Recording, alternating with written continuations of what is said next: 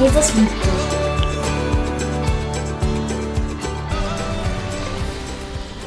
Tja, herzlich willkommen. Wie geht's?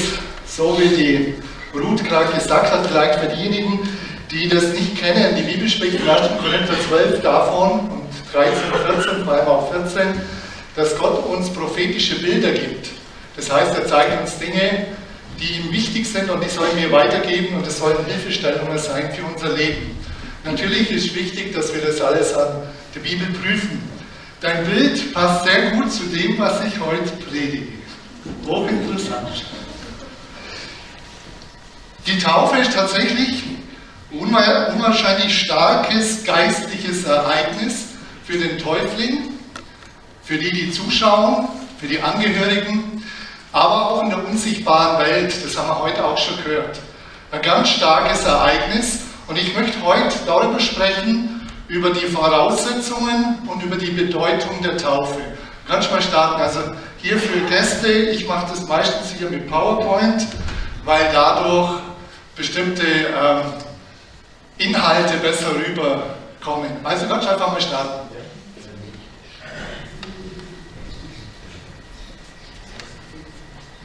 Das große Ereignis, kommt es oder kommt es nicht?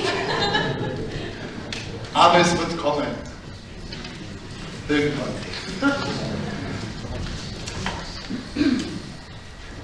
Aber gut, weil wir haben es heute früh eigentlich schon getestet. Wisst ihr? Ah, genau. Taufe. Voraussetzung und Bedeutung. Taufe ist, wie ich gesagt habe, ein starkes Ereignis. Und ich möchte da auf diese Aussagen eingehen. Ich möchte aber auch auf ein paar Fragen eingehen, die oft im Zusammenhang mit der Taufe sind. Was ist die Voraussetzung, die Bedeutung der Taufe? Wann soll man sich taufen lassen? Muss ich perfekt sein, um getauft zu werden? Bekomme ich den Heiligen Geist durch die Taufe oder wie ist das eigentlich mit dem Heiligen Geist? Was ist mit der Säuglingstaufe? Da werde ich versuchen, darauf einzugehen. Ich muss bloß gerade auf die Zeit schauen. Ich muss schauen, wie viel Zeit ich habe. Wir haben eine bestimmte Zeit ausgemacht. Okay. Also, die Glaubenstaufe, um sie einordnen, einordnen zu können, möchte ich euch mit kurz hineinnehmen in das Alte Testament, weil die auch schon eine Voraussetzung von der Bildhaftigkeit dort hat. Das Alte Testament ist ja für uns wichtig. Die Bibel sagt im Neuen Testament, dass wir vieles aus dem Alten Testament heraus lernen können. Wir können vieles sehen, wie Gott handelt, wer Gott ist, wie er mit Menschen handelt, vor allem auch mit seinem Volk Israel. Und von daher wollen wir schauen, eine Einordnung vom Alten Testament her und ich gehe natürlich dann aufs Neue Testament über. Ägypten, hier, Ägypten steht für Gefangenschaft. Das Volk Israel war damals in Ägypten gefangen, der Pharao hat es unterdrückt, hat es versklavt. Und Ägypten soll bei uns zeigen, das alte Leben. Du kannst mehr oder weniger gefangen sein. Du kannst gefangen sein in Neid, in Hass, in Unvergebenheit. Es gibt viele Gefängnisse, wo du gefangen sein kannst. Und Ägypten, wie gesagt, steht für Gefangenschaft. Für das, dass Menschen, damals ein ganzes Volk versklavt worden ist, gefangen gehalten worden ist. Sie waren unfrei dort. Und Gott hat gesagt, ich möchte dieses Volk, mein Volk rausholen, ich will es befreien. Ich möchte, dass ihr frei seid und ich möchte euch in ein neues Land führen. Ich habe mit euch viel vor. Ich möchte euch in ein neues Land führen. Und mit starker Hand, um es kurz zu machen, hat Gott das Volk herausgeführt aus Ägypten. Die Ägypter wollten es nicht loslassen. Gott musste einige Plagen aufwenden, dass der Pharao irgendwann kapiert hat, Gott ist stärker als er. Und er hat dann sein Volk ziehen lassen.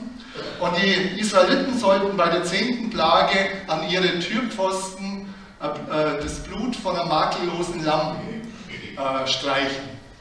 Weil Gott gesagt hat, ich möchte damit euch schon deutlich machen, das Blut hat eine Bedeutung für, für Sündenvergebung. Blut hat eine Bedeutung für Sündenvergebung, Stellvertretung des Lamm äh, des Landesblutes für dich und später im Neuen Testament das Blut Jesu ein für alle Mal vergossen zur Vergebung der Sünden. Ganz ein starkes Ding. Blut hat eine große Bedeutung. Blut, Blut steht für Leben, Blut steht für Sündenvergebung. Und Gott hat sie herausgeführt mit starker Hand und dann war das Meer vor ihnen. Um das zu zeigen, wir sind oft auch als Menschen, die Gott kennengelernt haben, in Abhängigkeiten. Wir lernen Gott kennen, wie die Theresa und die anderen erzählt haben oder auch am vergangenen Sonntag ganz stark erzählt, am vergangenen Mittwoch ganz stark erzählt haben. Und, und wir lernen Gott kennen, wir merken, wir selber sind Sünder, wir, wir können, wir haben Dinge, sind schiefgelaufen, die waren schlecht. Übrigens Sünde, vielleicht ganz kurz, in drei Sätzen. Sünde, das griechische Wort Hamatia, heißt Zielverfehlung. Hamatia, Zielverfehlung. Das Ziel ist eigentlich eine Beziehung zu Gott, eine Liebesbeziehung mit ihm.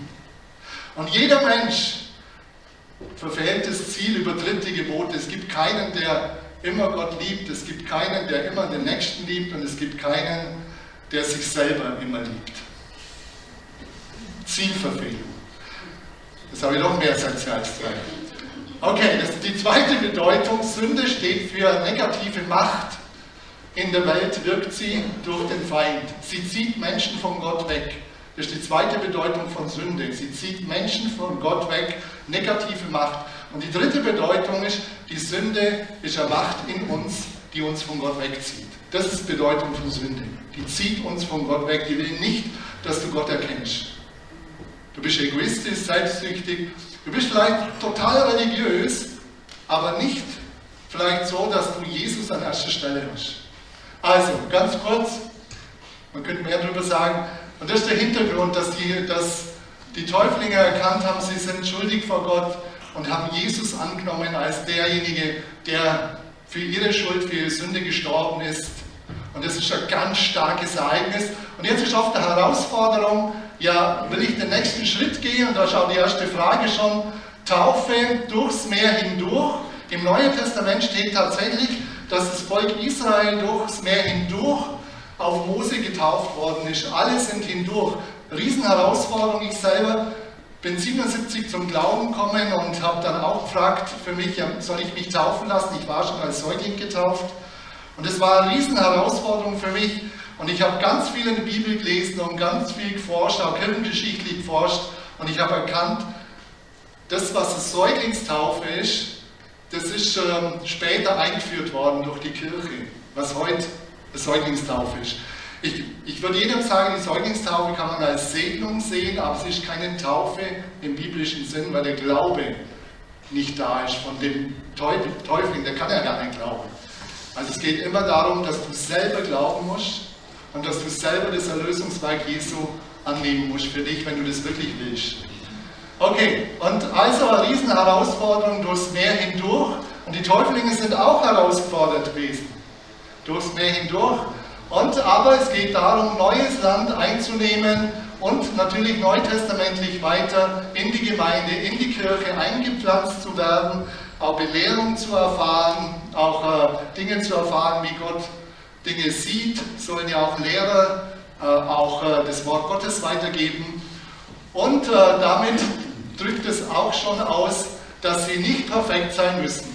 Also schon am Anfang vom Glauben der, der getauft werden will, da geht es darum, dass er Jesus kennengelernt hat, aber er muss nicht perfekt sein. Und da gibt es noch einige Herausforderungen, das neue Land einzunehmen, war bei Israel auch. Und ich werde da ein bisschen noch drauf eingehen. Wer es nachlesen will, Apostelgeschichte 2, 37, da ist auch letztlich die Einordnung, wie das Ganze geschehen kann, enthalten. Neutestamentlich, einfach wie gesagt, die Taufe, wir haben es heute schon gehört, die Taufe ist letztlich ein Begräbnis. Ich gehe nachher noch stärker darauf ein. Die Taufe ist tatsächlich, das soll ein Grab sein. Das ist ein Begräbnis. Aber die Taufe hat eine starke Aussage in der Neuschöpfung. Aus der Raupe wird der Schmetterling. Eine Neuschöpfung. Da tut Gott was. Und natürlich die Frage nach dem Heiligen Geist. Der, der kann sehr unterschiedlich sein. Du kannst vorher eine Umkehr den Heiligen Geist schon empfangen haben. In der Apostelgeschichte gibt es eine Situation, die wünsche ich mir immer noch. Der Petrus hat predigt und während er predigt hat, ist der Heilige Geist gefallen. Und äh, oft ist er auch ein Zeichen dafür, übernatürliche Öffnung, dass Gaben freigesetzt werden, Prophetie, Weissagung, äh, Weisheit, Glaube und so weiter, Gabe der Heilung auch dann oft freigesetzt. Kann man in der Apostelgeschichte nachlesen. Und es ist eine Kraft. Die brauchen wir. Eine Kraft. Also du brauchst nicht einfach so Gott nachfolgen, das kannst du gar nicht. Wir brauchen den Heiligen Geist, wir brauchen seine Kraft und wir beten auch heute für die Täuflinge nach, äh, nach meiner Predigt. beten wir für die Täuflinge und seid offen. Seid offen, dass ihr sagt, Herr, hier bin ich. Ihr braucht nichts tun. Die werden beten. Vielleicht habt ihr schon die Kraft des Heiligen Geistes empfangen, die Fülle des Heiligen Geistes. Und wenn nicht, einfach offen seid, was Gott euch alles schenkt. Und seid überrascht. Ich gehe weiter. Wer soll, sich wer soll getauft werden? Wer zu Jesus sich bekehrt hat. Und ich erkläre das kurz. Das soll unser Lebenskreis sein. Das ist unser Lebenskreis. Das sind wir. Das ist unser Thron. Wir selber hocken, E steht für Ego. Und da, da liegt da jemand. Wir, stehen, wir sitzen normalerweise selber auf dem Thron. Ich will mein Leben selber bestimmen. Das ist ein Mensch, der sagt, ich will nicht mit Gott leben. Jesus soll außerhalb meinem, meines Lebens sein. Das ist ein Atheist. Der andere, die zweite Bedeutung, der Ego sitzt immer noch drauf, Derjenige sagt, ja, Gott ist mir schon wichtig. äh, Wenn es mir schlecht geht, bete ich zu Gott. Und an Weihnachten und Ostern gehe ich auch in die Kirche. Gott ist mir schon wichtig. Aber er sitzt nicht auf deinem Lebensthron. Wir gehen nochmal weiter. Wow, jetzt ist schon weitergegangen. Jetzt hat schon nochmal ein weiterer Schritt stattgefunden. Die Person hat Jesus angenommen und hat gesagt, ich möchte, dass du an die erste Stelle in mein Leben kommst. Jesus, aber ich will auch noch drauf sitzen. Das sind Menschen, die Kompromisse machen. Das sind Menschen, die Gott wollen, die ihr Leben Jesus übergeben haben, aber die selber weiter noch bestimmen wollen über ihr Leben. Das ist noch keine wirkliche Bekehrung. Die Bekehrung ist anders. Die Bekehrung ist erst dann, wenn du Jesus wirklich auf deinen Lebensthron, auf deinen Lebensthron lässt, wenn du ihn an die erste Stelle in dein Leben setzt. Das habe ich selber sehr stark erfahren. Der Platz ist total umkämpft. Als Jesus mir wichtig geworden ist, da gab es Riesenauseinandersetzungen in meinem Kopf. Riesenauseinandersetzungen, ihr kennt das auch. Riesenauseinandersetzungen. Ist das richtig? Will, Jesus, äh, will ich wirklich mit Jesus leben? Will ich ihn an die erste Stelle in mein Leben setzen? Ich kann allen nur empfehlen, tut es. Das Leben, da fällt vieles an Kraft. Das hilft dir groß. Wenn Jesus wirklich an der ersten Stelle ist, wenn du die Kraft des Heiligen Geistes erfahren hast, du kannst aus seiner Kraft heraus die Nachfolge leben. Aus seiner Liebe heraus die Nachfolge leben. Und du wirst merken, wow, das ist eine ganz andere Situation, du hast eine ganz andere Beziehung. Plötzlich kommt dir Gott, Jesus ganz nah. Du kriegst eine persönliche Beziehung zu ihm. Der ist nicht nur der Weite irgendwo, sondern er kommt in dein Leben. Er kommt dir ganz, ganz nah. Und das ist Bekehrung. So, Taufe, Bedeutung, das soll das Grab sein hier. Um was geht es eigentlich? Es geht um Sünde, um den alten Menschen und um den Tod. Ihr könnt es nachlesen im Römer Kapitel 6, das ist das Kapitel über Taufe. Ganz, ganz wichtig. Um der Kürze willen werde ich es heute nicht vorlesen, aber ich werde Stellen daraus jetzt dann nehmen. Der Römerbrief ist ganz, ganz wichtig. Der Römerbrief ist ein Lehrbrief. Paulus legt die Grundlagen überhaupt von Nachfolge und von äh, dem, wie man mit ihm leben kann. Also lest den Römerbrief, Täuflinge, lest den zehnmal, hundertmal, weil bis man das in der Tiefe kapiert, das hat bei mir auch länger dauert. Also lest es. Und auch wir immer wieder neu, was da geschehen ist, und ich versuche es jetzt ein bisschen durchzugehen. Ich habe ja schon gesagt, die Sünde ist das Problem, das trennt uns von Gott. Wir, wir haben äh, Gebote übertreten und wir sind in der Distanz mehr oder weniger zu Gott. Der alte Mensch ist der Mensch, der egoistisch ist, der selbstsüchtig ist, der selber am Steuer sitzen will. Der Tod ist normal die Sünde, äh, der, der Tod ist normal die Folge der Sünde. Wenn wir, wenn wir Jesus nicht kennenlernen, werden wir letztlich nicht bei Gott sein, sondern dann beim Feind. Das muss man wissen. Wir werden nicht bei Gott sein, sondern beim Feind.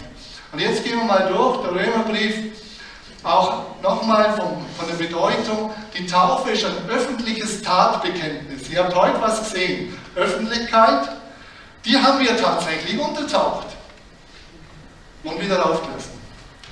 Öffentliches Tatbekenntnis, man kann es ein bisschen mit der Eheschließung vergleichen. Die Vorgeschichte ist, dass ich Jesus kennenlerne. Normalerweise heiratest du erst, du lernst jemanden kennen und du lernst jemanden lieben und dann sagst du, wow, mit der Person will ich mein Leben teilen. Die ist cool, die ist toll, die ist richtig. Und so ist es auch ein Stück mit der Beziehung zu Jesus zu vergleichen, dass du Jesus kennenlernst und du sagst öffentlich, ich will ihm gehören, ist ein Bündnis. Wenn wir Ehe, äh, wenn das öffentlich wird, ist es auch ein Bündnis. Wir, wir verbinden uns mit Jesus und wir sagen, wir gehören ihm. Dann ist es aber auch eine Glaubensstärkung und Befestigung. Dass du sagen kannst, du wirst Angriffe bekommen, drum mit der, du musst nicht perfekt sein, es werden Angriffe geben, du wirst versagen, du wirst auch wieder äh, die eine oder andere Sünde tun. Aber wichtig ist zu wissen, dass du Jesus hast und dass du ihn um Vergebung bitten darfst und kannst. Und auch wenn du angegriffen wirst, dass du sagst, nein, ich will zu Jesus gehören, ich habe das bekannt, ich gehöre zu ihm und er ist für mich gestorben und ich, äh, ich will mit dem alten Leben nichts mehr zu tun haben. Jetzt gehen wir den Römerbrief ein bisschen durch inhaltlich. Da heißt es, wir sind auf Christus getauft im Vers 3a. Und das ist eine Übereignung, da steht das griechische Wort Baptizo. Und Baptizo heißt untertauchen, eintauchen. Das hat man früher verwendet, um an Stoff zu färben. Oder auch Schiffe zu versenken, da ist das Wort auch gebraucht worden. Auf Christus getauft ist eine Redewendung aus der Geschäftssprache und bedeutet Übereignung. Von einem Konto auf das andere schreiben. Ihr gehört jetzt Jesus. Eine Übereignung hat stattgefunden. Und ich möchte das Wort Baptizo zeigen. Man kann ein bisschen ins Wasser gehen. Das ist noch keine Übereignung, ich auch noch keinen Anteil habe am Tod und der Auferstehung Jesu. Man kann ein bisschen mehr von Jesus wollen. Oder was das Wort wirklich sagt, ich werde eins mit ihm. Ich werde eins mit ihm. Ich nehme das Erlösungswerk für mich ganz persönlich an, das Jesus getan hat, und ich nehme es für mich an. Und ich will übereignet werden, ich will ihm gehören. Baptizo.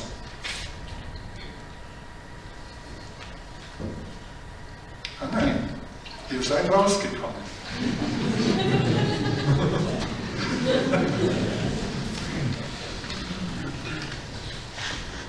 Also das ist ein ganz wichtiges Wort, das Übereignung ist ein ganz wichtiges Wort, weil es einfach das ausdrückt. Ähm, und ich möchte euch mal was von der griechischen Sprache nur kurz erklären. In der griechischen Sprache, im Römer Kapitel 6 heißt es noch viel mehr. Die Anteilhabe an Christus heißt, das ist real geschehen. Das ist schon perfekt geschrieben. Es ist geschehen. Und dort steht, ich bin mit Christus gestorben, bin mit Christus gekreuzigt worden, mit Christus begraben, mit Christus auferstanden. Das ist die, die Erlösungstat, wird hier bildlich und auch für einen selber äh, äh, nachvollzogen. Und da geht es darum, dass wir es im Glauben annehmen. Je mehr du das im Glauben annimmst, umso stärker wird es in deinem Leben. Das ist ganz wichtig zu wissen. Je mehr du das im Glauben annimmst, dass es geschehen ist, umso mehr wird es wirksam in deinem Leben. Also Anteil, Übereignung an Jesus, auf Jesus getauft, Übereignung. Du hast äh, dein Leben Jesus übereignet, du gehörst ihm und du hast Anteil an seinem, seinem Tod und an seiner Auferstehung. Und jetzt gehen wir weiter. Das ist auch noch Römerbrief. Auf seinen Tod getauft, mit ihm begraben, der alte Mensch ist damit mitgekreuzigt. Dein altes Wesen, dein egoistisches Wesen, dein sündhaftes Wesen, Neid und so weiter, die Dinge, die sind gekreuzigt. Die gehören, wenn du es richtig nimmst, nicht mehr zu dir. Und der Kolosserbrief Kapitel 3 spricht vom alten Menschen und vom neuen. Natürlich, der alte Knochen will immer wieder hochkommen. Du wirst immer wieder so sehen, der alte Mensch bricht durch. Aber im Grunde ist es so, er bräuchte nicht durchbrechen. Und das ist wichtig zu wissen. Natürlich bricht er auch bei mir immer wieder durch. Aber ich weiß, es geht darum, dass was Neues entstanden ist. Der alte ist letztlich im Grab. Da soll er verrotten und drin bleiben. Mitgekreuzigt. Und dann passiert nochmal was ganz Starkes. Der Sünde freigesprochen. Könnt ihr es nachlesen? Der Sünde freigesprochen. Jesus hat sein Leben für dein Leben gegeben. Sein Leben für dein Leben. Damit hat er die Sünde dir und die Sünden vergeben. Und die Taufe bedeutet auch das Abwaschen von Sünden. Bei uns ist äh, wichtig, dass normaler Beichte vorausgeht, dass man Dinge in Ordnung bringt. Und vielleicht kommen auch die eine oder andere Sache nach der Taufe noch, oft passiert das auch. Einfach die Dinge in Ordnung bringen. Und ihr wisst, es ist abgewaschen. Und die Sünde hat keine Macht mehr über euch. Das ist wichtig zu wissen. Ihr müsst nicht mehr sündigen.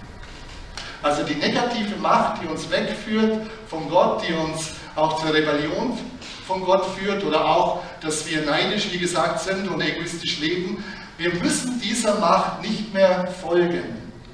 Der Sünde gestorben, abgetan heißt außer Kraft gesetzt. Also das ist ganz wichtig zu wissen. Freigesprochen. Ihr seid wirklich frei, darum habt ihr weiße Kleider bekommen. Aber wie gesagt, liebe Gäste, liebe Geschwister, natürlich ist es so, dass es immer wieder passiert. Aber wichtig ist, dass wir wissen, was geschehen ist in der Taufe. Dass wir das ganze Erlösungswerk Jesu annehmen. Und das ist der Hammer. Mit ihm auferstanden heißt es, und zwar, dass wir in Neuheit des Lebens wandeln. Und im 2. Korinther 5, Vers 17 heißt es, und das haben wir heute schon gehört, daher, wenn jemand in Christus ist, so ist er eine neue Schöpfung. Das Alte ist vergangen, siehe, Neues ist geworden. Das ist ganz leicht. Als Pflanze, ein kleines Pflänzchen hat es begonnen, aber die Neuschöpfung ist geschehen. Also wenn ihr dann Dinge wieder macht, ihr wisst, okay, aber ihr dürft nicht außer Auge lassen, ihr seid von neuem geboren. Das ist eine neue Schöpfung. Das ist natürlich schon in der Bekehrung passiert und in der Taufe hat man das öffentlich festgemacht und auch nochmal bewusst gemacht. Das ist geschehen. Das ist so. Und natürlich geht es um die Nachfolge Jesu, dass wir nicht mehr uns selber leben, was ich vorher gezeigt habe, sondern wir gehören Jesus und wir wollen wissen, Herr, was willst du von uns? Wir wollen die Liebesbeziehung mit dir aufbauen, wir wollen die Liebesbeziehung leben, wir wollen mit dir leben und wir wollen sehen, was du für uns alles bereitet hast. Und natürlich ist das auch schon der Anspruch, du hast ein Anrecht auf das ewige Leben bei Gott. Das ist der Unterschied zu, zu dem Tod. Ein ewiges Anrecht auf das ewige Leben bei Gott. Also, ich bin immer wieder neu begeistert, wenn ihr Römer 6 lest. Also, wie gesagt, lest Römer 6, was in der Taufe geschehen ist. Die Aneignung, die Übereignung an Jesus, dass wir die wirklich im Glauben für uns ganz klar annehmen. Und wenn Angriffe kommen, und ich zeige euch Herausforderungen. Ägypten, da gibt es eine Wüste, und es ist gar nicht so einfach, das neue Land einzunehmen. Überall gibt es Herausforderungen. Die einen sind herausfordernd, dass sie sich taufen lassen wollen, weil sie merken, sie könnten abgelehnt werden. Andere haben sich taufen lassen und das alte Leben zieht. Ägypten zieht wieder und sie biegen wieder ab. Die anderen bleiben einfach in der Wüste hocken und irgendwie müssen sie nach vorne oder nach hinten. Es gibt auch Menschen, die sind schon in der Kirche, in die Gemeinde eingepflanzt, Mitarbeiter und irgendwann gehen sie auch wieder von Gott weg. Das gibt es auch. Davon spricht die Bibel. Das sind Herausforderungen. Ihr werdet weiter herausfordert sein. Also Taufe heißt jetzt nicht Hängematte oder irgendwas, sondern Taufe ist ein wichtiger Schritt, ein wichtiges Ereignis, starkes Ereignis. Der Joachim hat auch in dem Wort heute geschrieben über Taufe, könnt ihr nachlesen, auch wichtige Punkte mit drin, ein wichtiges, starkes Ereignis. Und da nochmal zur Erinnerung, dass es äh, den Tod bedeutet hat, wie Jesus gekreuzigt gestorben und die Neuschöpfung und natürlich die Kraft des Heiligen Geistes und die Einpflanzung in der Gemeinde ist wichtig, weil Gott möchte, dass wir miteinander ihm nachfolgen. Also Einzelchristen gibt es im Neuen Testament nirgends, auch nicht im Alten Testament, dass Leute alleinig für äh, Gott nur sind, sondern es geht immer um Gemeinschaft. Und da geht es um den lokalen Leib, Gemeinde vor Ort, aber auch den, den universalen Leib. Gemeinde, äh, Gemeinde ist größer als äh, Gemeinde vor Ort. Und Gemeinde dort, wo Menschen Jesus kennengelernt haben, wo Jesus verkündet wird als der Herr, wo er verkündet wird und wo es darum geht, auch äh, ihm nachzufolgen, ihm zu dienen. Das ist letztlich auch das, was äh, Gott da mit uns tun will. Und wie gesagt, die zwei Sachen, das ist das, wo er sagt, ja, das ist geschehen. Der Heilige Geist mit seiner ganzen Kraft will uns helfen. Und dann auch die Eingliederung in die Gemeinde, das soll ja auch eine starke Unterstützung sein. Gott möchte uns zeigen, was wir für Gaben haben. Gott möchte uns zu der Gabe Aufgabe zeigen. Und du wirst, wenn du, die, wenn du deine Gaben kennenlernst, und äh, Gabe heißt ja immer das, was ich gern mache. Und du wirst einfach fröhlich sein, auch die Dinge zu machen, die Gott dir zeigt. Also, von daher, ihr habt das Richtige gemacht.